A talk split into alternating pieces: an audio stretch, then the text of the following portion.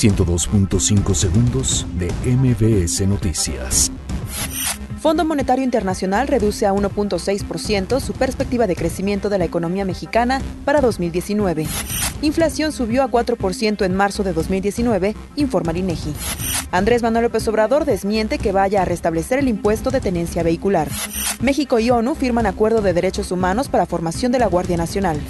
López Obrador anuncia que este jueves dará a conocer al titular de la Guardia Nacional.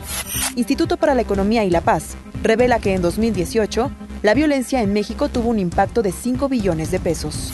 Ataque a balazos contra policías municipales deja un muerto en Jalisco. Donald Trump descata retomar separación de familias migrantes en Estados Unidos.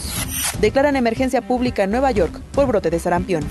Actriz Alison Mack se declara culpable por trata de mujeres. 102.5 segundos de MBS Noticias.